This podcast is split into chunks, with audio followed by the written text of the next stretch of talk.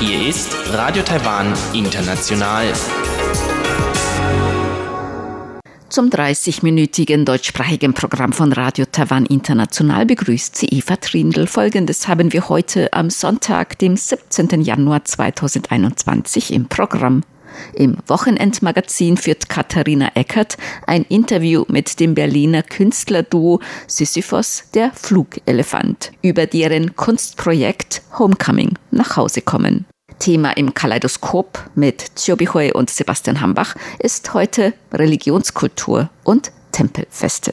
Nun zuerst ein Beitrag von Katharina Eckert über das Kunstprojekt Homecoming nach Hause kommen auf dem Treasure Hill in Taipei. In Taipei gibt es einen echten Schatzberg. Auf den ersten Blick wirken die kleinen Häuschen wie bunte Pilze, die aus einem kleinen Hügel heraussprießen. Ursprünglich wurden diese Behausungen von Soldaten, die während des Bürgerkriegs von Festlandchina nach Taiwan kamen, illegal auf diesem kleinen Berg gebaut, um sich ein neues Zuhause zu schaffen. Heute sind aus einigen dieser ehemaligen Behausungen, die teilweise verlassen waren, Kleine Kunsthandwerkerläden, Cafés und Künstlerstudios für internationale und lokale Künstler geworden. Ein richtig kleines Dorf also. Mehrfach im Jahr können Künstler für ein paar Monate Teil dieser kleinen Gemeinschaft auf dem Berg werden, indem sie dort wohnen, arbeiten und ausstellen. Das Berliner Künstlerduo Sisyphus, der Flugelefant, bestehend aus der taiwanischen Regisseurin Zhang Naiwen und dem deutschen Musikproduzenten Michael Tibes, bespielt schon zum zweiten Mal diesen besonderen Ort. Heute berichten uns die beiden von ihrem ersten Projekt 2016 über einen sonderbaren, abwesenden Helden, der von Berlin-Kreuzberg nach Taipei gekommen war, um in den Spuren der Vergangenheit dieses Schatzbergs zu stöbern.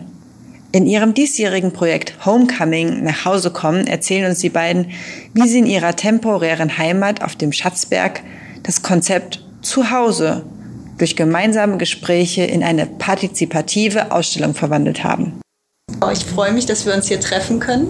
In Taichung sind wir. Gar nicht, gar nicht in Taipei, wo ihr die ganze Zeit vorher wart. Ja. Oben auf dem großen Schatzberg, auf dem Treasure Hill. Oder wie auf Chinesisch heißt. Baozang. Mhm. Genau. Ja, was war das für ein Gefühl, das zweite Mal wieder zurück in dieser besonderen Atmosphäre dort oben mhm. auf dem Berg. Mhm. Ja, diesmal war das ein bisschen anders, weil bei dem ersten Mal haben wir auch dort gewohnt und diesmal haben wir da nur eine Ausstellung gemacht und dann äh, aber in Taipei City gewohnt. Durch Covid uns alles ein bisschen anders geworden und äh, wir wurden halt irgendwie gefragt, ob wir unser Open Studio statt in äh, Taipei Artist Village, was ja in Taipei City äh, ist, äh, in Treasure zu machen, weil wir waren sozusagen die erste, die einzige Künstlerinnengruppe, die dann quasi in dem Saison in Taiwan Taiwan angekommen ist. Und dann haben wir gesagt, ja klar, und dann haben wir uns überlegt, ähm, okay, was haben wir dann, ähm, was können wir in Chiyohio zeigen? Genau, vielleicht kann Micha da noch ein bisschen sagen, was wir da gezeigt haben, weil wir viele Fotos irgendwie äh, einfach von unserem letzten Projekt, was in 2016 ähm, war, irgendwie gezeigt haben. Also Fotos, die Micha auch fotografiert hat und das ähm, von dem Projekt, das heißt der abwesende Held weiß den Weg und der Anfang von diesem Projekt war in Neukölln, Berlin. Also von daher war der abwesende Held sozusagen nach Taiwan gekommen und in Cheju mhm. gelandet und dort neue Begegnungen mhm. hat er dann irgendwie erlebt? Ja, das Projekt in, in Treasure Hill in 2016 war eine Art, wir sagen immer eine Art Schnitzeljagd, die die Leute indirekt geführt durch Treasure Hill geführt hat und zu verschiedenen Orten geführt hat und ähm, sie das dann auf eine Art selber hat entdecken lassen durch Hinweise, die sie dann mit Rätseln, die sie ähm, lösen mussten, um den nächsten Ort zu finden.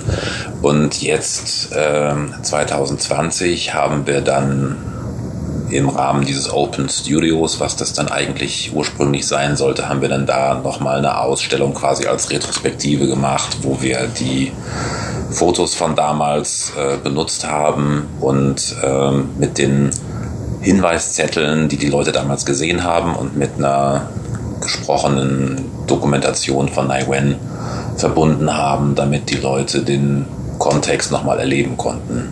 Genau. Und ich fand besonders spannend euer Projekt mit der Homecoming Conversation, weil das passt ja so ein bisschen zu unserer jetzigen Zeit. Es ist ja bald chinesisch Neujahr. Und da fahren ja alle nach Hause. Und da habt ihr verschiedene Interviews gemacht. Was ist das genau, euer Homecoming-Projekt?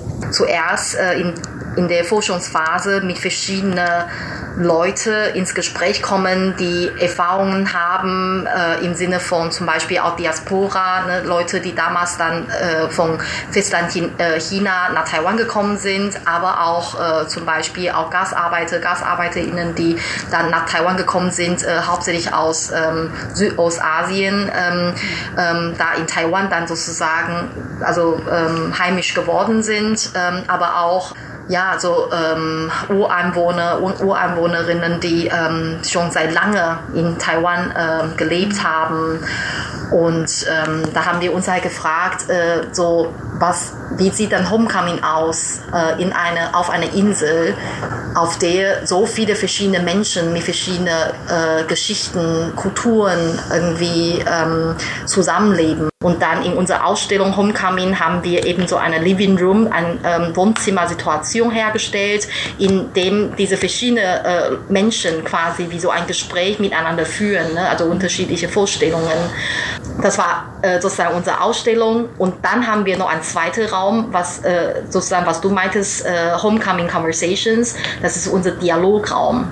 Ne, weil ähm, ich glaube wahrscheinlich, weil wir auch sehr viel irgendwie von darstellenden Künste irgendwie mitnehmen, ähm, uns ist schon sehr wichtig, also was ist nicht nur das dann rezeptieren, also was man gesehen hat, sondern wir würden auch gerne erfahren, was nehmen sie wirklich mit. Ne? Und da haben sie da sowohl die Möglichkeit, schriftlich was zu hinterlassen, als auch haben wir jeden Tag quasi drei Interview, äh, Interviews geführt. Die Leute können sich, äh, sich anmelden oder da gibt es gab es Leute, die wir schon vorher kannten, haben wir die angefragt, ob sie mit uns ins Gespräch kommen wollen. So haben wir eben diese zwei Räumlichkeiten. Begriff Heimat, was haben die da so für Erwartungen gehabt, die Leute? Naja, also ich glaube, das ist ein Thema, es heißt ja auch Homecoming, ne? Also mhm. das, das heißt, äh, es ist dann natürlich dann äh, erzählen sie auch, was ihre Idee vom Home, ne? also mhm. ich glaube Heimat ist auch ein sehr schwieriger Begriff. Ne? Ich glaube Home, ich weiß nicht, ob das eine direkte Übersetzung ist, Heimat oder zu Hause, sich zu Hause fühlen, glaube mhm. ich. Und, ähm, und da haben sie irgendwie erzählt, also bei manchen ist ja so, dass sie dann schon äh, wirklich bis, ähm, dass sie dann lebenlang in einem Haus gewohnt haben. Also bei zum Beispiel diese meine ehemalige Uni-Kommilitonin, ja. Mhm. Und für sie ähm, ist es sehr, sehr schwer vorzustellen, also wenn sie 50 äh, wird, wie, wie der Weg nach Hause aussehen kann, weil alles verändert wird. Mhm. Und sie weiß es auch nicht, wie sie dann sozusagen ihr Zuhause äh, zusammen puzzeln kann. Also, in, ne? also das heißt, mhm. äh, dann gibt es dann auch ähm, Vorstellungen von Zuhause, also sich zu Hause fühlen in dem Körper. Ne? Also es gibt halt sozusagen ganz Konkretes, mhm. äh, wo, also wo man herkommt, wo man geboren ist, wo, wo, man immer gewohnt hat. Dann gibt es halt irgendwie was Spirituelles, sozusagen. Ich, wenn ich mich dann wohlfühle in mir, dann ist es egal, wo ich bin. Dann finde ich mein Zuhause, weil mein Zuhause ist bei mir.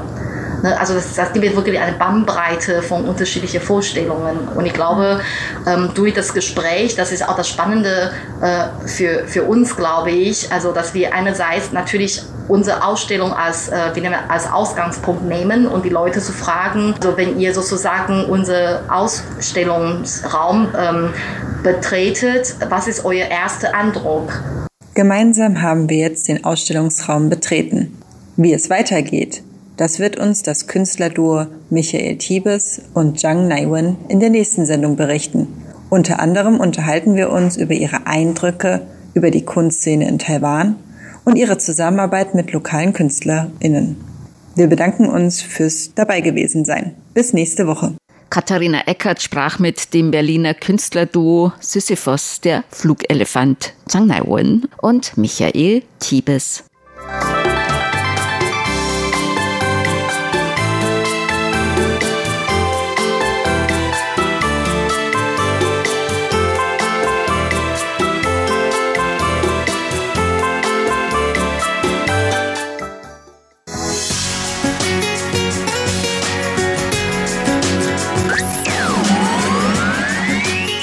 Radio Taiwan, international aus Taipei.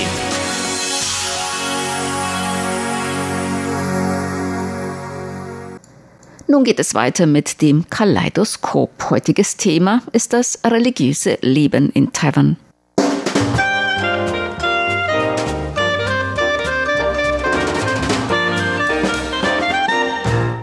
Herzlich willkommen, liebe Hörerinnen und Hörer, zu unserer Sendung Kaleidoskop. Am Mikrofon begrüßen Sie Sebastian Hambach und Chobi Hui. In der heutigen Ausgabe wollen wir uns beschäftigen mit dem typischen religiösen oder vor allem auch dem Tempelleben und der Tempelkultur in Taiwan. Und der Anlass war vor kurzem hier in Taipei. Da hatte es einige Meldungen gegeben über ein Tempelfest, wie man es wahrscheinlich überall in Taiwan vorfinden kann zu bestimmten Zeiten, zum Beispiel zu bestimmten Geburtstagen von Gottheiten oder einfach nur anderen größeren Aktionen. Und dieses Fest hatte allerdings nicht nur für positive Schlagzeilen gesorgt, und zwar handelt es sich dabei um eine religiöse Feier im Qingshan-Tempel von Mongjia, also das ist dieser Altstadtbezirk Wanhua von Taipei. Warum dieses Fest dort für Schlagzeilen gesorgt hatte, das war vor allem, weil sich Anwohner beschwert hatten, denn es wurden dort sehr viele Feuerwerkskörper verwendet und es soll wohl auch sehr, sehr laut gewesen sein. Nicht nur das an einem Abend oder an einem Nachmittag, sondern auch noch an drei Tagen durchgängig hintereinander. Das heißt also, die Leute, die dort gewohnt haben, die haben sich beschwert darüber, dass sie überhaupt nicht mehr schlafen oder zur Ruhe kommen konnten. Und das also als Anlass für das Thema, wie dieses Tempelleben in Taiwan so ausschaut. Und dieser Tempel heißt Qingsan Gong, ist eigentlich ein taoistischer Tempel. Und dieser Tempel feiert in diesem Jahr deren 165. Gründungstag. Gerade aus diesem Jubiläumstag hat die Tempelverwaltung viele andere Gottheiten aus verschiedenen Tempeln insoweit zu dieser Feier eingeladen. Und gerade weil so viele Gottheiten da waren und diese Veranstaltung Veranstaltung so groß gemacht wurde, waren viele Leute da, nicht nur Gläubige, Vertretung verschiedener Tempels und die Gottheiten, sondern auch der Bürgermeister von Taipei, Ko Wen-je, und Präsidentin Tsai Ing-wen waren auch da. Also nicht nur die Menschen, sondern auch die Gottheiten haben diesen Tag gefeiert. Und das hat nicht nur an einem einzigen Tag, sondern gleich an drei Tagen. Und Wanhua ist der alte Bezirk von der Stadt Taipei und ist eigentlich sehr eng und die Menschen leben sehr dicht miteinander dort und da hat nicht nur für unerträglich Lärm gesorgt, auch für Verkehrsstaus gesorgt. Kein Wunder, dass die Anlieger dort groß dagegen protestiert haben. Und da kam wirklich dann in alle Presse und so, dass dieser Tempel Qingsan-Gong plötzlich bekannt geworden. Und interessant dabei ist, dass nicht nur die Politiker oder Gläubige und die Anlieger haben zusammen gefeiert, sondern auch viele Mafia-Boss. Mengjia oder Wanhua ist bekannt dafür, dass viele Mafia-Gruppen sich dort ansässig sind. Die haben auch ihre Stände aufgeschlagen und die haben auch mitgefeilt und vielleicht weil die einfach in besten guter Laune waren, dann hatten sie einfach zu viel, viel zu viel Feuerkörper angezündet und für dieses Lärm gesorgt. Und die Stadtregierung Taipei hat entschieden, in Zukunft alle Veranstaltungen unbedingt unter Kontrolle gebracht werden sollten und so weiter. Also man hat ja dann sehr viel darüber diskutiert.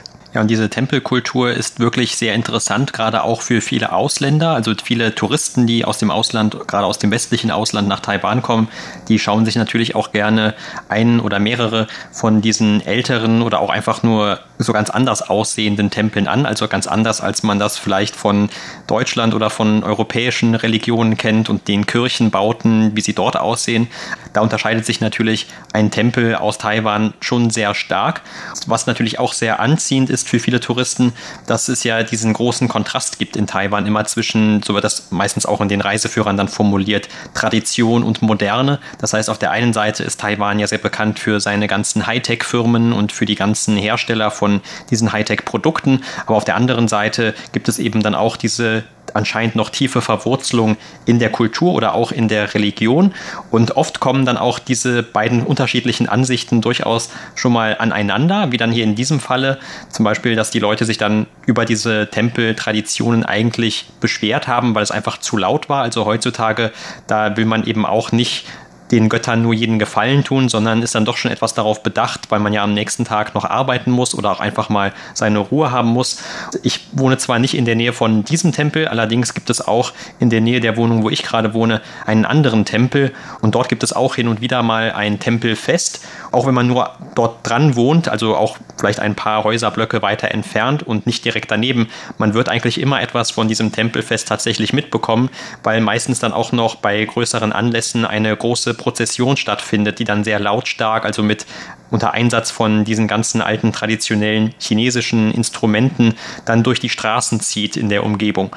Und das kann also wirklich sehr, sehr laut werden und das ist mir auch schon ein paar Mal passiert, dadurch, dass wir ja bei RTI meistens immer etwas später anfangen zu arbeiten und dann auch später erst nach Hause gehen, kann es dann schon mal vorkommen, dass man so ein bisschen in seiner Nachtruhe in Anführungszeichen gestört wird am nächsten Morgen, weil diese Tempelfeste auch wirklich sehr früh losgehen. Aber in diesem Fall war es ja anscheinend noch extremer, war es ja anscheinend noch extremer, weil sogar eben mehrere Tage durchgefeiert wurde.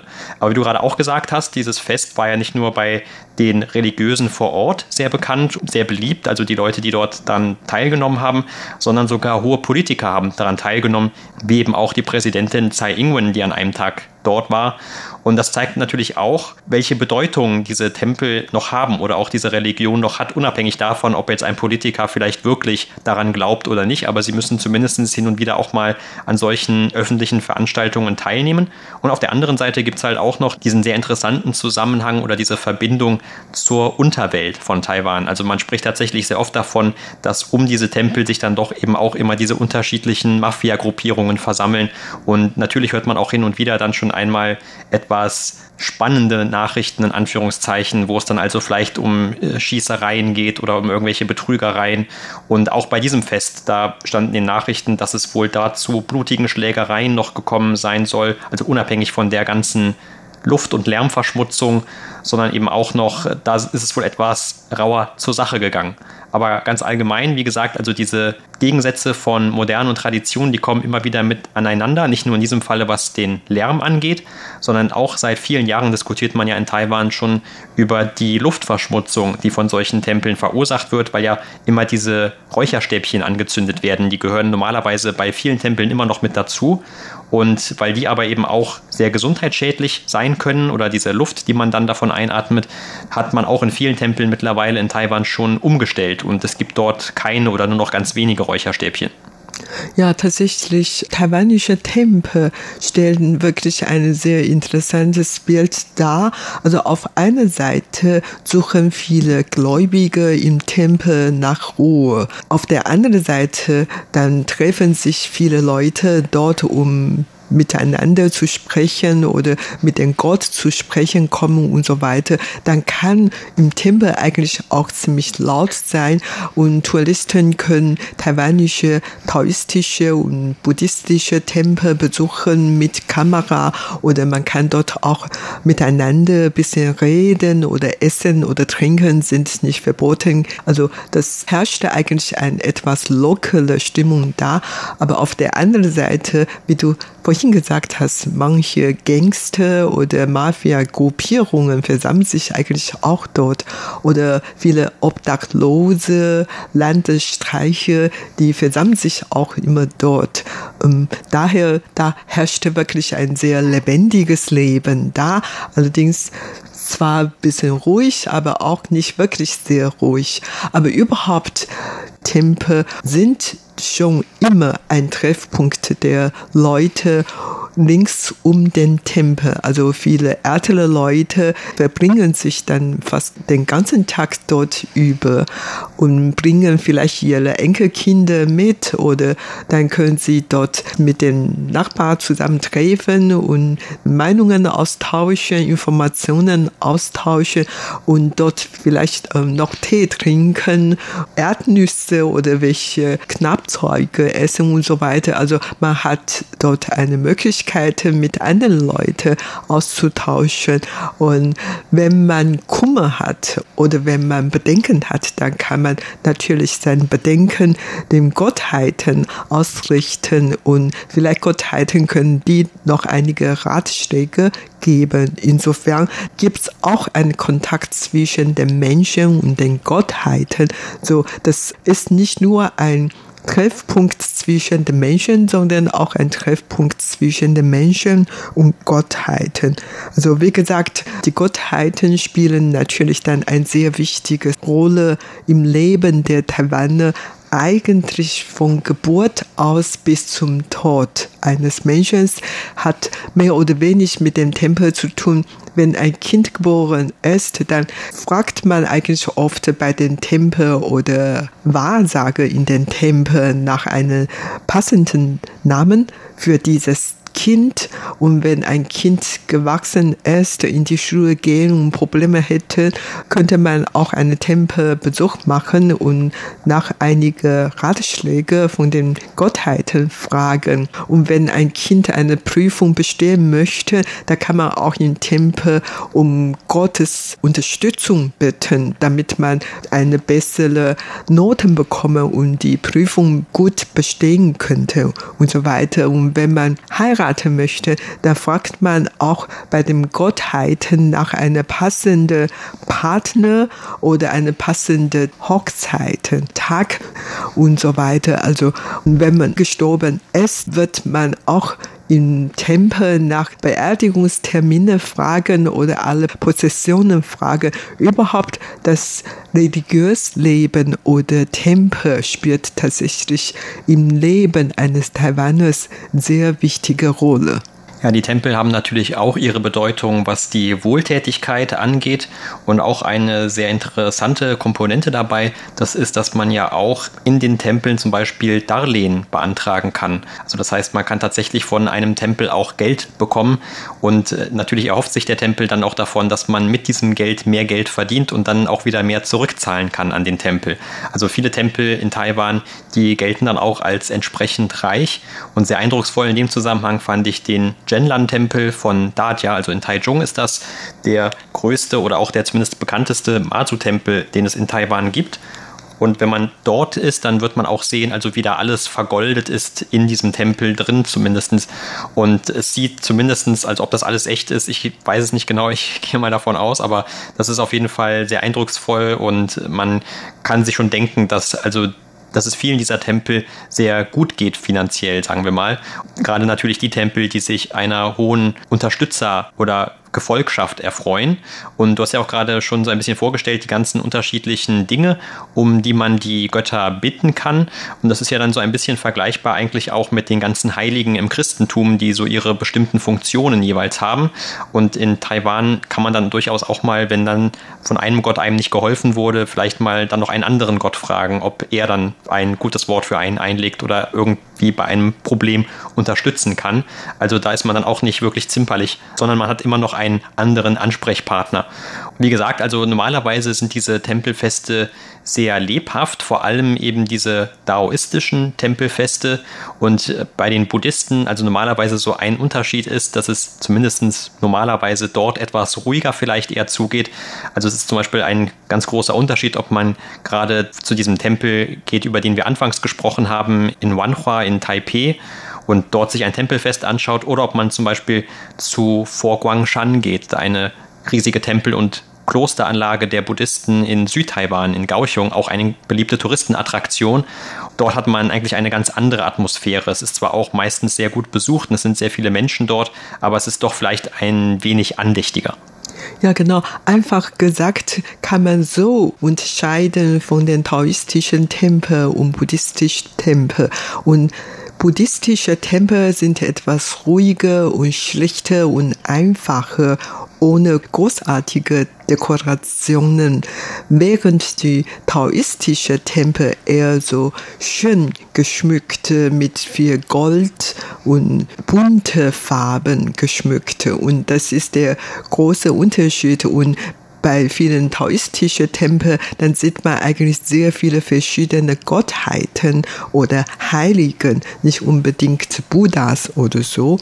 Da herrschte dort natürlich eine etwas lebendige Stimmung da, während im buddhistischen Tempel etwas ruhiger und heiliger sind. Aber um ehrlich gesagt, in den meisten Tempeln Taiwans sind sowohl taoistische Gottheiten als auch buddhistische Gottheiten gleichzeitig verehrt werden, also unter ein Dach zusammengebracht wurden, weil als die Japaner Taiwan regierte, wurde eigentlich taoistische Regierung in Taiwan verboten und daher viele taoistische Gottheiten, Statuen wurden dann in den buddhistischen Tempel untergebracht worden und seitdem leben sozusagen taoistische Gottheiten und buddhistische Gottheiten friedlich miteinander zusammen unter Dach. Und daher jetzt kann man eigentlich vom Außen nicht so richtig unterscheiden, ob sich jetzt eine buddhistische oder taoistische Tempel handelt. Ja, und du hast ja gerade noch den Unterschied angesprochen zwischen den daoistischen und den buddhistischen Tempeln und dass ja auch einige der Gottheiten schon mal in beiden Tempeln vorzufinden sind oder das nicht so genau getrennt wird. Und das ist wahrscheinlich aber auch den meisten Gläubigen in Taiwan ziemlich egal. Also hier geht es nicht unbedingt darum, dass das ein das andere ausschließt und wenn man die Leute fragt, dann würden viele vielleicht sagen, dass sie sowohl manchmal buddhistisch sind und manchmal auch daoistisch oder dass sie vielleicht gar nicht sich dieses Etikett Etikett selber aufkleben, sondern eben einfach mal zu dem Tempel gehen und dann mal zu einem anderen Tempel, je nachdem, was für ein Anliegen sie haben oder an welchem Fest sie Interesse haben. Aber das ist eigentlich nicht so streng geregelt, wie man das aus bestimmten anderen Religionen zum Beispiel kennt. Insgesamt ist das religiöse Leben in Taiwan natürlich sehr bunt, also schon allein durch die Tempelfeste oder durch diese ganze Vielfalt an einheimischen Religionen, in Anführungszeichen, die es in Taiwan gibt. Also ursprünglich kommen sie natürlich nicht wirklich aus Taiwan, aber sie sind schon so lange hier, dass sie wohl als einheimisch auch bezeichnet werden können. Und dann gibt es natürlich auch noch ein paar, die vielleicht etwas später dazu gekommen sind, aber eigentlich auch nicht unbedingt viel später. Und das Christentum, das zählt natürlich dazu. Das gibt es jetzt auch schon seit ein paar hundert Jahren in Taiwan, natürlich aufgrund vor allem der Niederländer, die damals damit angefangen haben, das Christentum hier in Taiwan mit zu verbreiten. Und interessanterweise, gerade unter den Ureinwohnern in Taiwan, da ist das Christentum immer noch sehr stark verbreitet und da gibt es auch sehr viele christliche Gemeinden in den Bergen oder in den Bergregionen von Taiwan, weil dort die Ureinwohner Siedlungen sich zumeist befinden. Und auch in den Städten gibt es natürlich Kirchen, also christliche Kirchen, die man besuchen kann und finden kann, gerade hier in Taipei. Da gibt es ein paar. Und gerade jetzt in der vergangenen Feiertagszeit, da konnte man natürlich dann auch wieder verstärkt sehen, dass viele Taiwaner Weihnachten feiern, auch wenn sie vielleicht nicht unbedingt das christliche Weihnachten feiern, aber auch die christlichen Kirchen waren zu dieser Zeit dann wieder etwas stärker besucht. Manchmal sieht man tatsächlich auch Menschenschlangen vor diesen Kircheneingängen zu dieser Zeit. Aber dann gibt es natürlich auch in Taiwan seit einigen Jahren die immer weiter verbreitete Religion des Islam. Also auch die gibt es eigentlich schon recht lange in Taiwan, aber durch die Ankunft von vor allem den Arbeitsmigranten aus Indonesien, das ja das größte islamische Land der Welt ist, also mit der größten Bevölkerungszahl zumindest, da kommt es dazu, dass auch diese Religion in Taiwan eigentlich immer weiter Verbreitung findet, wenn auch nicht vielleicht unter den einheimischen Taiwanern, aber doch eben im Lebensalltag der Menschen immer eine größere Rolle spielt, zum Beispiel einfach, weil die Taiwaner auch den Praktizierenden dieser Religion immer wieder begegnen. Und da gibt es gerade dann im Sommer, also zur Zeit des Ramadan, des Fastenmonats im Islam, oft Berichte, zum Beispiel wie viele der indonesischen Arbeitsmigranten und muslimischen Gläubigen im Hauptbahnhof von Taipei zusammenkommen, um dort dann dieses Fest zu feiern tatsächlich sorgt das dann auch mal wieder für Diskussionen in Taiwan. Also all das trägt dazu bei, dass man hier ein sehr buntes religiöses Leben vorfinden kann. Ja, genau. Und die Taiwaner behaupten immer, dass wir wirklich die Religionsfreiheit in Taiwan genießen haben können, ohne jegliche Probleme. Und das können wir eigentlich nur bestätigen. Tatsächlich, dass das religiöse Leben hier in Taiwan sehr bunt und liberal ist. Und das war's für heute in unserer Sendung Kaleidoskop. Vielen Dank für das Zuhören. Am Mikrofon waren Sebastian Hambach und Chobi Hui. Sie hörten das deutschsprachige Programm von Radio Taiwan International am Sonntag, dem 17. Januar 2021. Unsere E-Mail-Adresse ist deutsch.rti.org.tv. Im Internet finden Sie uns unter www.rti.org.tv, dann auf Deutsch. Über Kurzwelle senden wir täglich von 19 bis 19.30 Uhr UTC auf der Frequenz 5900 Kilohertz. Das, liebe Hörerinnen und Hörer, was für heute in deutscher Sprache von Radio Taiwan International. Wir bedanken uns bei Ihnen ganz herzlich fürs Zuhören. Bis zum nächsten Mal bei Radio Taiwan International. Am Mikrofon war Eva Trindl.